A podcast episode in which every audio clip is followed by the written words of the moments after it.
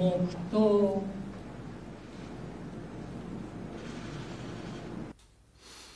2018年9月6日マグニチュード6.7最大震度7を記録した胆振東部地震では44人が亡くなりました。大規模な土砂災害に見舞われ最も多い37人が亡くなった厚真町では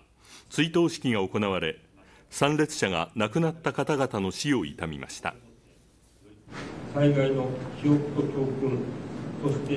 日頃の備えの大切さを風化させることなく後世に継承する。今後も命を守る防災・減災対策を全土全国に先駆けて牽引してまいります。午後行われた第2部では厚真町出身の歌手小寺聖奈さんなどが歌を捧げました